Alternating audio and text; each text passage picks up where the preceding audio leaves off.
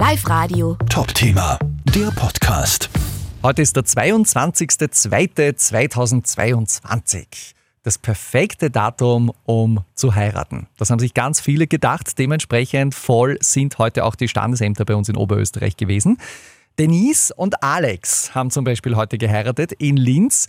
Warum habt ihr euch denn dazu entschlossen, das ausgerechnet an diesem 22.02.2022 zu tun? Weil es so eine schöne Zahlenkonstellation ist. Und es ist genau drei Tage nach seinem Geburtstag. Jetzt haben wir quasi zwei Sachen auf einen Schlag. Ja, wir haben es eigentlich nur, weil von hinten und vorne im Prinzip die Zahlen gleich sind und das eigentlich in unserem Leben so schnell immer passieren wird, vom Datum her jetzt. Das war. Und natürlich, weil wir heiraten wollten sowieso. Aus Liebe, logischerweise, nicht nur wegen dem Datum.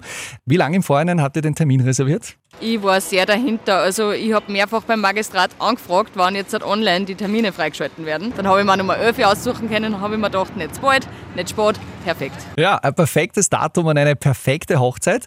Für alle, die heute den Bund fürs Leben geschlossen haben, möge die Ehe mindestens bis zum 3.3.2033 dauern. Live Radio. Top-Thema, der Podcast.